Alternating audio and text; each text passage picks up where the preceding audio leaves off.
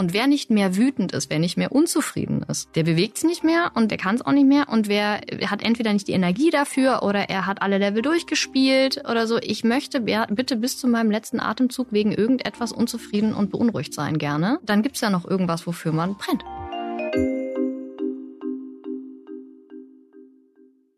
Das war Nina Strassner. Nina ist die Global Head of People Initiatives beim größten deutschen Softwarekonzern SAP.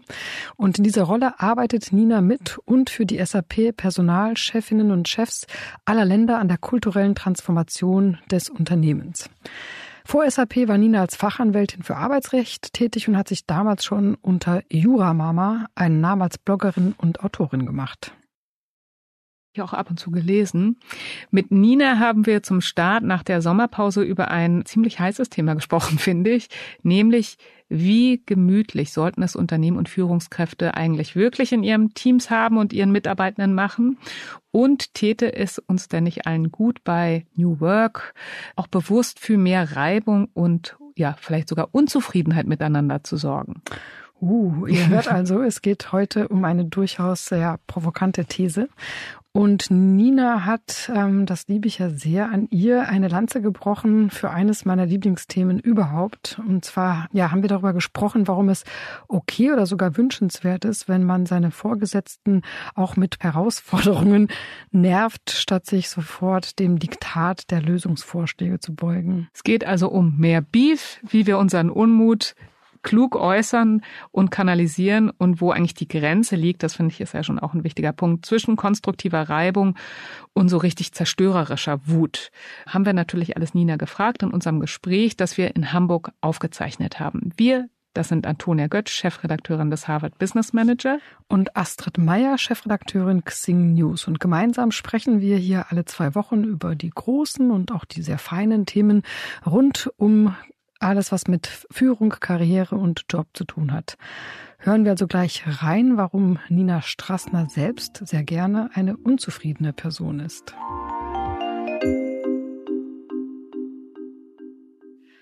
Ja, liebe Nina, schön, dass du hier bist beim Team A Podcast. Wir freuen uns sehr. Herzlich willkommen. Vielen Dank, ich freue mich hier zu sein.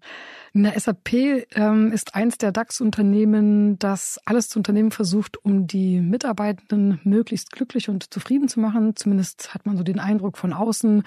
Ähm, ein paar Beispiele. Bei euch sind, glaube ich, alle Führungspositionen immer schon in Teilzeit ausgeschrieben. Ihr habt schon vor langer Zeit meetingfreie Freitage eingeführt. Bei euch gab es schon Achtsamkeitstrainings, bevor in Deutschland jemand wusste, was das überhaupt ist. Und es gibt bei euch sogar Wechseljahrberatungen. Warum tut ihr das alles?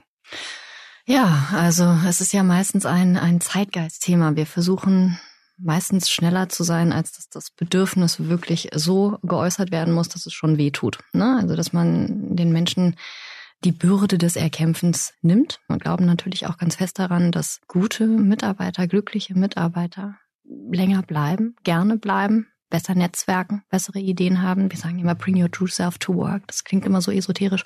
Aber ähm, letztlich soll es darum gehen. Was habt ihr denn herausgefunden? Ihr habt das ja wahrscheinlich auch schon mal verglichen. Was sind die Faktoren, die jetzt Mitarbeitende am Ende wirklich zufrieden machen? Also was Mitarbeitende, glaube ich, zufrieden macht, ist, wenn sie das Gefühl haben, dass sie in ihrer Individualität ernst genommen werden. Also jeder von uns äh, sagt auch in seinem äh, Privatleben, kannst nicht alle glücklich machen. Ich bin, ich bin, wer ich bin. Ich glaube, das ist so ein Prozess, den, den jeder auch in so einem Arbeitsleben mitmacht. Und ein Arbeitgeber ist ja schon aus der Schule raus ein Ort, den wir uns selber ausgesucht haben. Das ist eine, ein großer Unterschied zu anderen Dingen, die einem im Leben passieren. Also man kann sich oft nicht unbedingt aussuchen, mit wem man Weihnachten feiert, aber den Arbeitgeber. Das heißt, ähm, daraus entsteht auch ein, ein gewisses Selbstbewusstsein. Klar gibt es so ganz Gibt es Bedürfnisse, die durch Vergleich entstehen? Ja, was machen andere äh, Unternehmen? Ich will das auch. Ich glaube, das ist so ein tiefes menschliches Ding. Wieso hat das, das hat meine Nachbarin, mein Nachbar, wieso habe ich das nicht? Das ist ja ein Zeichen von Wertschätzung, dass ich das auch bekomme. In den allermeisten Fällen ist es aber ein Sicherheitsgefühl. Ich glaube, das ist ganz viel etwas, was, was vor allem Menschen in den letzten Jahren getrieben hat und umgetrieben hat. Bin ich sicher? Und zwar einmal als der Mensch, der ich bin, aber auch mit dem Job, äh, den ich habe, in dem Umfeld, in dem ich bin. Also von daher glaube ich, das ist einfach so ein ganz tiefes, bin ich irgendwo gut aufgehoben. Apropos bin ich irgendwo gut aufgehoben. Ausgerechnet du hast vor kurzem in einem Gastbeitrag in der Wirtschaftswoche ja so regelrecht eine Lanze für die Unzufriedenen und die Unzufriedenheit gebrochen. Und ähm, ich habe da mit den Ohren geschlackert, als ich das zum ersten Mal gelesen habe. Ich lese mal ganz kurz vor. ähm, da schreibst du unter anderem, wer mit sich und seinem Umfeld zufrieden ist, sieht auch keine Notwendigkeit, sich zu bewegen, ist nicht im Spiel, gewinnt kein Match. Wir sollten daher jede gepfefferte Beschwerde feiern, statt uns davon bremsen zu lassen, denn sie zeigt uns, wo das Potenzial für Verbesserung liegt was soll das? Das hat ja nicht so viel mit dem zu tun. jetzt noch geil. Also so als äh, Journalistin wisst ihr das ja, man liest ja manchmal was, was man mal so geschrieben hat und sagt, fand ich damals brillant, ist heute so ein bisschen, geht so. Ähm, und man freut sich manchmal aber auch noch, wenn man seiner eigenen Meinung noch, noch ist. Und manchmal ist es auch gut, wenn man nicht mehr seiner eigenen Meinung ist, weil man entwickelt sich ja weiter.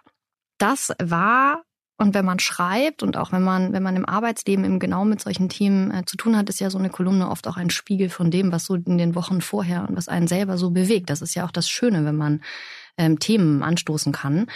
Und ähm, ich habe mich im privaten Umfeld zu dem Zeitpunkt viel darüber unterhalten, um was es sich eigentlich noch lohnt zu kämpfen. Ja, also auch in Beziehungen. Wir hängen alle äh, in, in, nach, nach Corona irgendwo so rum. Und ähm, es eigentlich immer ein gutes Zeichen war, wenn man sich noch angelegt hat. Also dann gab es noch irgendwie was äh, zu verlieren, wenn man sich irgendwo nochmal angebrüllt hat oder wenn man nochmal irgendwo vielleicht auch over the top ist. Das heißt aber zumindest, dass es einem noch nicht egal ist. Und ich mache die Erfahrung, und ich glaube, wir machen die ähm, vor allem im, im, im, als Manager, als Leader, aber auch in HR natürlich, die Erfahrung, dass Menschen, die noch die Energie aufbringen, eine E-Mail zu schreiben, da brennt noch was. Ja, und wenn man sagt, ach, es ist mir jetzt eigentlich eh, ich mache hier, also es gab ja auch diesen Begriff dieses Bore-outs äh, und so. Ja, ja, ich gehe da halt jetzt hin, hol mir Lohn gegen Arbeit. Ne, das ist einfach zu einfach. Wenn das niemand mehr macht, ist das ein schlechtes Zeichen unter Umständen. Das heißt noch lang, das heißt nicht, dass es, dass es gut ist. Also man muss sich alle Daten einfach von verschiedenen Ecken anschauen. Und natürlich macht der äh, Ton die Musik. Und als ich die Kolumne dann äh, fertig hatte, muss ich sie auch immer sehr laut äh, allen Menschen vorlesen, die das Pech haben, dass sie in dem Moment gerade in meiner Nähe sind, ob das irgendwie noch Sinn macht. Und alle haben gleich reagiert und haben gesagt, naja, aber gut, die ganzen Motzer, ja, also was willst ja schon sagen, konstruktive Kritik. Ich so, ja, das ist schon richtig, aber was konstruktiv, also selbst die, die vielleicht destruktiv sind, die erkenne ich ja nur, wenn ich konstruktive Kritik auch noch dazwischen habe. Das ist ein schmaler Grad. Und in unserer Arbeit und ich glaube in Unternehmen oder auch in allen ähm, Büros, wir, wir, wir lernen viel von dem, was noch erkämpft wird. Und als ich äh, früher das Diversitätsmanagement gemacht habe, und dann kommt auch immer gerne so eine Frage wie, äh, was sind denn die KPI? Also wie messt ihr denn den Erfolg von Diversity? Für mich war das immer eher so die, die, die Abwesenheit von, von bestimmter Kritik, von Motzerei. Also Dinge, die nicht mehr nicht mehr angeprangert werden müssen, weil jetzt haben wir sie, we, we did it. Ja, wir, wir, wir haben es geschafft, ne, dass da nicht mehr irgendwie irgendwas fehlt. Das heißt, immer auch mal zu gucken, äh, also wenn mir niemand mehr sagt, in einem Unternehmen, was er oder sie fühlt, ähm, dann fehlt vielleicht auch Herzblut. Ich muss da spontan an einen Beitrag von äh, Carsten Czermolin äh, denken, den der bei uns veröffentlicht hat. Und der meinte auch, Mitarbeitende sind aber auch keine Kinder, die gestillt werden müssen. Mhm.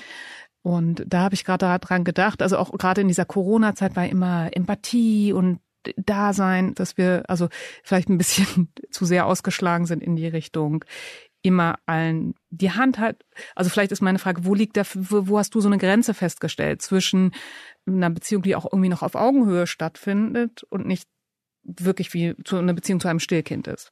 Ja, also sagt man, es sind erwachsene Beziehungen. Mhm. Und ich glaube, also vielleicht passiert das auch in den nächsten paar Minuten noch ein paar Mal. Also ich glaube, dass ein Arbeitsverhältnis gar nicht so weit weg ist von einer Beziehung. Es ist eines, was wir freiwillig eingehen. Ja? Und das heißt ja nicht umsonst Arbeitsverhältnis. Ja? Da kommen auch mal ganz neue, kommen auch noch ganz neue Dinge irgendwie auf. Das heißt nicht, dass jetzt bitte alle Verhältnisse in der Arbeit, genau, wir haben ja alle eine, oh Gott, einmal kurz Podcast abbrechen. Also wir haben ja ein, ein Verhältnis, äh, dass wir, dass, dass man miteinander äh, pflegt, das bestimmte Regeln hat. Ja, ähm, und die äh, leben von Auslegung. Die ähm, leben davon, dass wir nur in echter Beziehung sein können, wenn wir jemandem zeigen können, wer wir sind. Ähm, und wenn jemand uns so nimmt, wie wir sind. Das heißt, bauen wir, und das ist ja so unsere Hauptaufgabe oder meine Hauptaufgabe, die Strukturen so umzubauen, dass sie so flexibel sind, dass sich jeder in seiner äh, Welt halbwegs wohlfühlen kann, beziehungsweise man eben nicht in einen hohlen Raum reinschreit, wenn einem was nicht passt. Also ihr habt ja schon auch viel dieses, ja, äh, man muss ganz aktiv zuhören und zuhören ist ganz wichtig und den Mitarbeitenden zuhören. Das ist auch schon schön, aber man muss halt auch dann machen. Ja, also man muss dann daraus, also schön wäre auch, wenn dann aus diesen Dingen äh, was entsteht. Diese Kalendersprüche, ähm, die da viel auch durch LinkedIn, LinkedIn gejagt werden, ich möchte die eben gerne äh, mal, mal auf, äh, aufgreifen. Und da war eben auch, ja, äh, Happy Employees, ja, aber auch unhappy employees are very, very welcome. Aber weil du jetzt auch das, das Wort Kalendersprüche in den Mund genommen hast, ähm, einer der äh, Kalendersprüche, der sich ja seit Jahrzehnten durch Unternehmen immer wieder weiterträgt, ist ja, dass man als Vorgesetzter oder Vorgesetzte keine Probleme haben möchte, sondern Lösungen. Und man wird ja schon so ein bisschen trainiert, eben konstruktiv und mit einer Lösung hinzugehen, sonst äh, nervt man.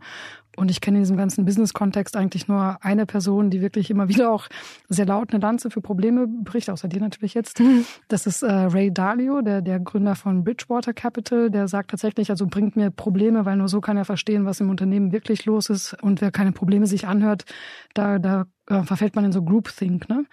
Ähm, also wie, wie, wie kommen wir denn dahin, sozusagen die Mozza auch wieder etwas äh, aufzuwerten. Ja, genau, indem man, indem man darüber redet. Also ich glaube, man, diese Dinge können gut nebeneinander existieren. Und es kommt auch so ein bisschen davon an, äh, darauf an, welche Position man gerade hat. Also wenn ich jetzt als, als, als Führungskraft äh, mit, mit jemandem spreche, dann ähm, habe ich schon einen Anspruch auf einen gewissen Dreiklang. Ja? Also zu sagen, das ist das Problem, das ist aus meiner Sicht die Lösung und das brauche ich von dir. Etwas anderes in so dieser direkten People-Führung gar nicht möglich, weil das, was für Person A vielleicht total super ist, wenn wir das im Teammeeting jetzt umstellen würden, ist für, so, für, für Person B total blöd. Ja? Das andere ist aber eher das äh, the future of work, ja, und so dieses, welche Kultur möchte ich eigentlich im Unternehmen äh, platzieren. Und ich weiß gar nicht, ob man da natürlich, man kann ja auch lösungsorientiert Probleme Probleme äußern. Ja? Ähm, und manchmal geht es auch einfach darum, dass man, dass man sie sagen durfte. Und die Mozza in Anführungsstrichen, ich mag den, also ich weiß, ich habe den Begriff hier schon ein paar Mal benutzt, aber es geht ja eigentlich um die Menschen, die immer wieder einen Finger in die Wunde legen. Und wir kennen die, die nerven hart. Ja, also, weil man hat auch noch tausend andere Probleme und sie kommen eigentlich immer wieder mit demselben Ding. Und es gibt so eine Geschichte, die auch bei SAP immer mal durch die äh, Flure geisterte, dass irgendwie als das Internet so aufkam, dass auch immer einer gesagt hat, ja, in den äh, großen Personalversammlungen, wir sollten uns mal um das Internet kümmern. Und dann so, hör mir auf mit, was soll das denn? Ja, hör mir, hör mir auf da, hör mir auf damit. Und dann in Jahr vier, als das dann wieder bei der Hauptversammlung irgendwo kam, war es dann tatsächlich auch ein, auch ein valider Punkt. Und ähm, das wurde dann auch mal so erzählt, dass bitte bleibt unangenehm, weil nur so können wir unseren Stiefel, äh, unseren Stiefel ändern. Ich würde noch mal gerne die Grenze ausloten, weil ich finde schon, ja, es ist ja auch was, was einen persönlich trifft und was einen persönlich runterzieht. Wie machst du das, dass die Kritik bei dir ankommt, aber so, dass du sie auch noch aufnehmen kannst und dass du nicht so eine Klagemauer wirst für alle Themen, die ja auch nicht immer mit der Arbeit unbedingt zu tun haben? Ja, also echt betrachtet aus der Management-Perspektive mhm. mit der Teamführung. Also nicht schon, dass ich da nicht schon geweint habe. Also ich habe auch schon geweint und ich habe auch schon mal vor dem Team geweint, ja, weil ich so getroffen war von einem von einem Feedback Insgesamt weiß ich, weil ich fand, äh, dass sich niemand wirklich die Mühe gegeben hat, mir das vorher so, also ich kann nicht anders als einladen. Ich bin aber nicht für die Corona-Situation verantwortlich. Ja, also für all diese Dinge, die da, die da, die da ähm, auf einen einströmen. Und weil ich die Einladung gebe, bitte gebt mir eure Probleme auf den Tisch, heißt das nicht, dass wenn ich sie nicht gelöst bekomme, dass es dann auch meine Schuld ist. Ne? Also das ist immer so ein, da müssen wir irgendwie gemeinsam, gemeinsam daran arbeiten. Deswegen würde ich auch da wieder eine Lanze dafür brechen, das auch genau so zu sagen. Das sind nämlich erwachsene Menschen. Und das hat zu ganz viel diese in Anführung angeblich äh, unerwachsene Reaktion. Also, dass sie dann sagen, ich bin richtig traurig. Ich bin richtig, richtig traurig. Das hat auch etwas ausgelöst. Also dann ging irgendwie plötzlich so ein, ich war dann plötzlich weg aus diesem, das ist die Managerin, sondern die will sich ja wirklich kümmern. Ne? Das, das, das berührt die.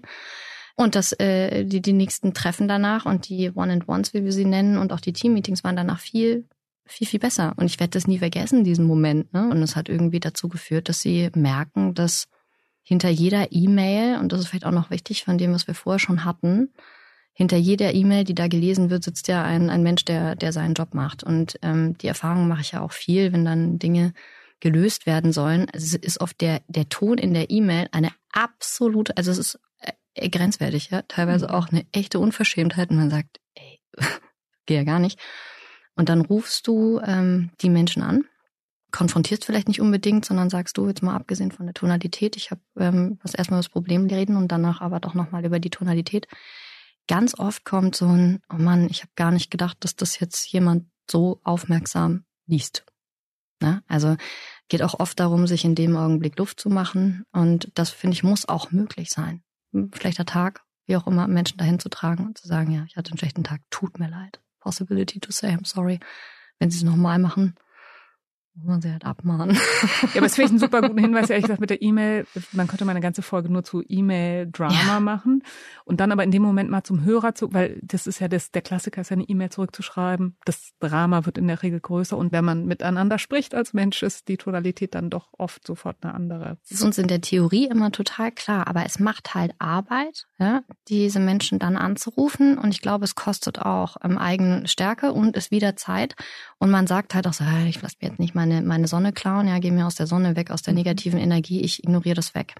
Und das kann man ja auch, kann man ja auch immer machen. Aber also ich glaube in solchen Sachen, ne, dann schreibt man professionell zurück, aber vielleicht ist auch da die Lanze zwischen, ja, es kann halt auch professionell sein, sich dem Problem über den eigenen Schweinehund heraus dann doch nochmal anzunehmen. Und ich habe keine einzige schlechte Erfahrung damit gemacht. Das ist eine erwachsene Beziehung. Ja, also man kann das, man kann das sagen, man kann dem anderen sagen, das gefällt mir nicht und jetzt gucken wir, wie wir weitermachen und vielleicht können wir ja tatsächlich auch miteinander äh, weitermachen, aber in dem Punkt werden wir nie einer Meinung sein. Mhm. Ich würde ganz gerne noch auf eine deiner Hypothesen eingehen, ähm, die mich ähm, beschäftigt hat. Und zwar hast du in diesem Beitrag auch geschrieben, dass es eine vielfach belegte Fehlannahme sei, dass eine höhere Zufriedenheit in der Belegschaft zu mehr Arbeitsleistung führt. Sie führt in Wahrheit zu energetischeren Mitarbeitern und Mitarbeiterinnen, hast du geschrieben. Mhm. Da habe ich zwei Fragen. Also A, was ist daran falsch und wo ist da auch der, der Unterschied? Also zwischen Energie und mhm. glücklicheren Mitarbeitern. Und, und, und ähm, Arbeits, mehr Arbeitsleistung. Mehr Arbeitsleistung. Die Arbeitsleistung kann sich eben, das knüpft ein bisschen an das an, äh, was ich vorher gesagt habe, wenn ich mehr Energie habe und wenn es mir gut geht, dann habe ich mehr Energiereserven, ähm, um mich auch um Missstände zu kümmern. Wenn ich nicht mehr kann, wenn ich äh, nicht, nicht gut geschlafen habe, wenn es mir nicht gut geht, wenn ich äh, psychisch angeschlagen bin, habe ich nicht die Energie, deswegen habe ich das auch so provokant geschrieben, zur Arbeitsleistung eines jeden Einzelnen gehört auch, finde ich, sich zu überlegen, was in ihrem direkten Umfeld besser laufen kann und was sie selber auch dazu dazu beitragen können.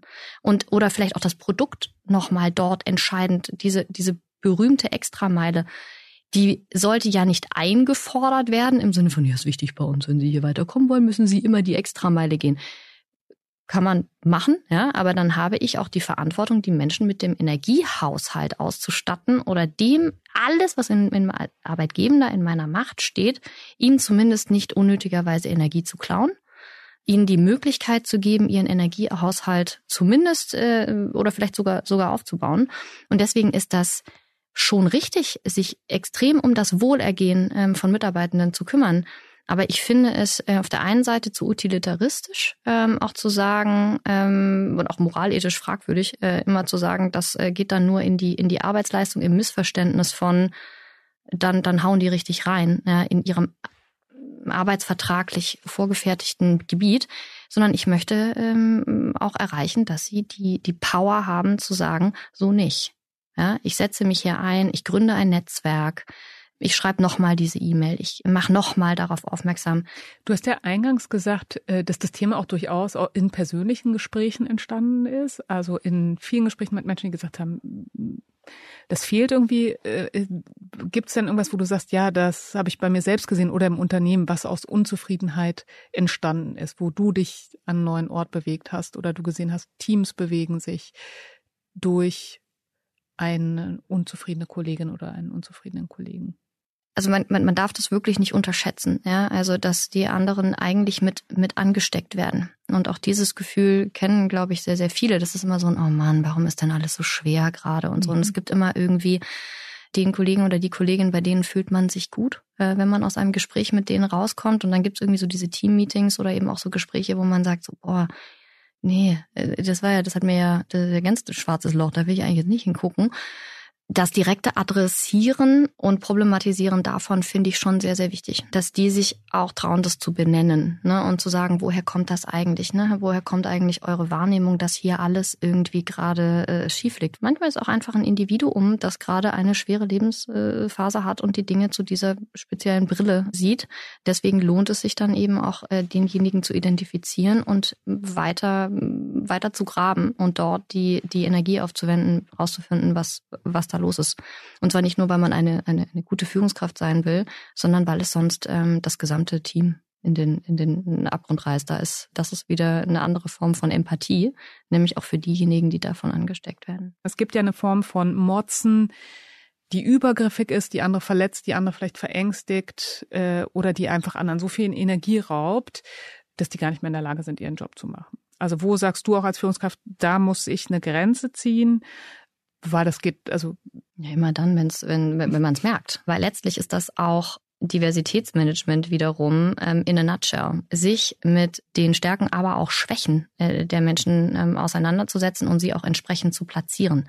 Und wenn man es vergleicht mit einer Hochzeitsplanung, da sollen zwei Familien hoffentlich lange äh, miteinander auskommen. Da machen wir uns stundenlang Gedanken drüber, wie wir die Tische besetzen. Ne? Die lassen wir ja auch nicht einfach alle in einen Raum los und sagen, so, machen Musik an und sagen, jetzt macht mal eine geile Party. Das funktioniert nicht, sondern wir machen uns Gedanken, wer zu wem passt. Wir erzählen uns gegenseitig Geschichten über den jeweils anderen. Dadurch beschäftigen wir uns mit unseren Gästen und haben ja geguckt, was sind das für Menschen. Und letztlich ist Diversitätsmanagement und Führung, finde ich, nichts anderes. Also äh, rauszufinden, wie tickt derjenige, mit wem tanzt der gut ähm, oder sie äh, und wo platzieren wir die. Und das ist Aufwand. Ja, und den muss man machen. Also da führt ja kein, kein Weg daran vorbei. Und das ist auch nicht das klassische Diversitätsmanagement von Männern und Frauen, sondern äh, oder, oder Herkunft oder sowas, sondern auch genau diese Punkte, die du gerade ansprichst, jemand, der gerade von seinem Leben heraus eine, äh, wie unser Leben vielfältig ist und Schwingungen hat, ähm, gerade eine, eine, äh, ja, oder eine Einstellung hat oder eine Arbeitsweise hat, die einfach nicht zu den anderen passt. Und es kann auch sein, dass jemand einfach nicht zur Führungskraft passt. Also dann gehen die in ein anderes Team und da blühen die auf. Hm. Ja, ich hatte so eine andere provokante These, dass es keine Low-Performer gibt. Das war auch erstmal so eine Überschrift, weil alle so Low-Performer gibt es nicht. Also alle gehen dann einen Schritt zurück und sagen, also wir würden bei mir im Unternehmen jetzt schon mal fünf Leute einfallen, von denen ich finde, dass die nicht gut arbeiten. Das meine ich damit gar nicht, sondern es gibt dafür aus meiner Sicht immer zwei Gründe. Also eigentlich kann man sie auf zwei Punkte zurückführen. Entweder das Leben hat gerade, spielt denen gerade irgendwie mit? Äh, Tod, Scheidung, äh, Stress, was auch immer es ist.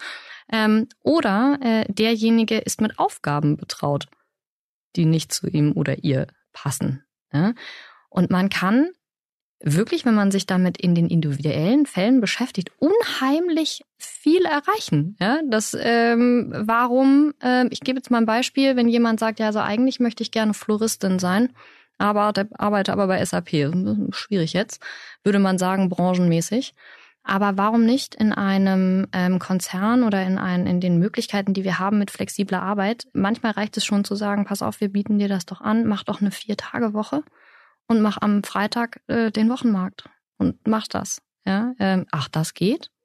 Ja, das geht. Ja, super. Und dann geht das wieder nach oben. Manchmal ist es wirklich das Ausloten von, von Möglichkeiten. Mein Eindruck ist auch oft, dass hinter Nörgelei oder fast schon Renitenz, also wenn es Mitarbeiter mhm. gibt, wo man denkt, oh, immer, dass oft auch so ein wahnsinniger Frust und auch so eine Verletzung dahinter steckt. Also ich finde, wenn du hinguckst, dass es ja oft, dass es Menschen ist, sind, denen vielleicht seit vielen, vielen Jahrzehnten gesagt wird, dass sie Low-Performer sind, dass sie ja. schlecht sind, dass sie nicht ja. gut sind und wo man sich dann vielleicht auch überlegen kann, ähm, was ja. ist da los vor allem? Also wir wollen doch Leistung bringen. Also wir wollen doch alle gerne gelobt werden für das, wer wir sind und was wir können. Ja?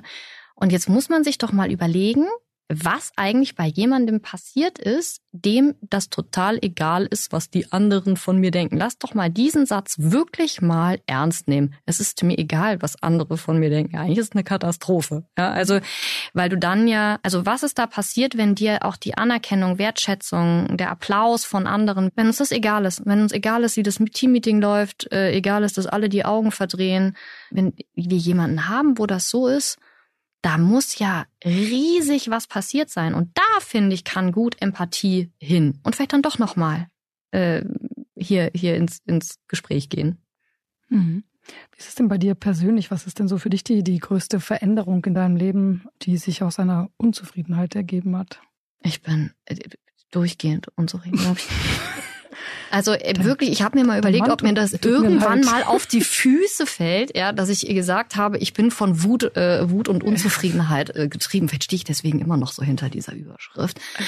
Ich glaube, ich habe das meiste ähm, erreicht und umgestellt, nicht weil ich gerade so glücklich war und weil es gerade so gut lief, sondern weil ich die Energie hatte, meine Unzufriedenheit äh, wahrzunehmen und zu sagen, äh, äh, nee, äh, fuck it, das funktioniert so nicht. Ja? Also im Endeffekt sind alle Weichenstellungen in meinem Leben, ob nun äh, beruflich oder privat, einfach daraus entstanden, dass ich gesagt habe, das ist ein Zustand, den ich so, dann fange ich an, mich zu bewegen. Damit bin ich, äh, bin ich unzufrieden. Da ist eine gewisse Schmerzgrenze äh, erreicht. Und das ist bei neuen Karriereschritten, also im Endeffekt irgendwann auch, auch den, den Anwaltsberuf beispielsweise an die, an die Nagel, an den Nagel zu hängen und in ein, ein Unternehmen zu gehen, ähm, ohne zu wissen, wie es da innen drin aussieht ich hatte das Gefühl, in der Position vorher nicht mehr so viel bewegen zu können. Ich war in bestimmten Punkten, mm, ich hatte alle Level durchgespielt. Das klingt erstmal schlüssig. einfach mehr wütend sein. Das ist auch wieder so eine Lanze für Wut, ja. Also, why not? Ja, also wo soll denn sonst die Energie herkommen aus so viel Glückseligkeit? Also in den Momenten, an die ich mich erinnern kann, in denen ich so richtig, richtig glücklich war, ganz ehrlich, da habe ich mich hingesetzt und über den Rand meines Weinglases geguckt in diesem Moment und gesagt, oh, wenn die Welt jetzt stehen bleibt, wie schön wäre das, ne? Also möge ich zum Augenblick sagen, verweile doch, du bist so schön, ja? Ähm, das ist nicht der, das Momentum des Wandels, ja? Und wer nicht mehr wütend ist, wer nicht mehr unzufrieden ist, der bewegt es nicht mehr und der kann es auch nicht mehr und wer hat entweder nicht die Energie dafür oder er hat alle Level durchgespielt oder so. Ich möchte bitte bis zu meinem letzten Atemzug wegen irgendetwas unzufrieden und beunruhigt sein gerne, weil das, dann gibt's ja noch irgendwas, wofür man brennt. Ich traue mich ja kaum zu fragen, aber ich mache jetzt trotzdem. Welche Dinge machen dich denn glücklich? mich macht ähm, äh, mich macht Freundschaft glücklich. Ich bin unheimlich gerne mit äh, Menschen und ihren Geschichten zusammen. Ähm, mich macht ähm, das glücklich, wenn ähm, mir Menschen ähm, feedbacken, dass ich etwas Positives in ihrem Leben verändern konnte. Das ist zwar eine, eine Außenperspektive, da würde jetzt meine Therapeutin wieder sagen, Frau Straßner, müssen wir mal ein bisschen dran arbeiten. Aber ähm, äh, im Endeffekt, wenn das auch nur bei einem Individuum dazu geführt hat, dass man sagt, weißt du was, du bist der Grund, äh, warum ich irgendwie aus meiner, äh, ja, äh, mich woanders beworben habe, mir im Unternehmen einen neuen Job gesucht habe, mich äh, aufgerafft habe, meinetwegen auch äh, mich getrennt habe, ja, weil ich mich endlich getraut habe und gedacht habe, es ist nicht so schlimm. Ähm, dieses, dieses Mutgebende und ähm, ich glaube, ich bin da drin, bin da drin gut. Und das, den Gedanken habe ich gerade zum ersten Mal, ob das vielleicht insgesamt so ein menschliches Rezept ist, dass man dann glücklich ist, wenn man in Dingen, die man gut ist, wenn die irgendwie bestätigt werden und einen Resonanzboden finden. Und das ist es letztlich ja auch im Beruf. Wenn ich mit dem, mit dem ich effortless eigentlich gut bin, Menschen sagen, das ist, das hat Wert für mich. Du hast Wert für mich, deine Arbeit hat Wert für mich. Ähm, das sind die Momente, die mich wirklich, wirklich glücklich machen. Vielen, vielen Dank für das ähm, sehr spannende Gespräch. Ich habe viel gelernt von dir. Es hat mir sehr, sehr viel Spaß gemacht.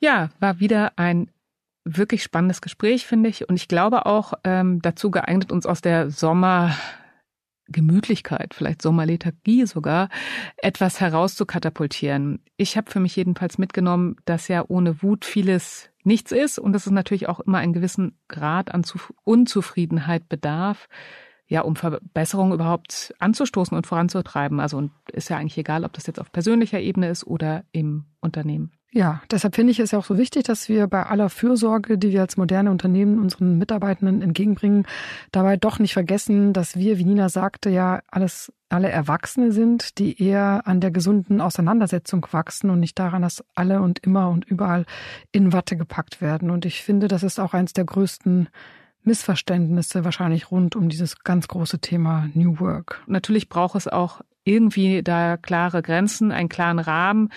Sonst, äh, ich, ich glaube, wir können ja nicht daran interessiert sein, dass es jetzt in Unternehmen zu einem kompletten Kontrollverlust kommt, zu einer Umsturzsituation, weil in der Regel führt es ja nicht wie bei einer Revolution dann zu einer gesellschaftlichen Veränderung, sondern vermutlich einfach zu einer Insolvenz, muss man sagen. Ja, ich habe jetzt leider dieses Bild von der Guillotine im Kopf. Das versuche ich jetzt wieder ganz schnell wieder aus meinem Kopf raus zu ähm, ähm, radieren.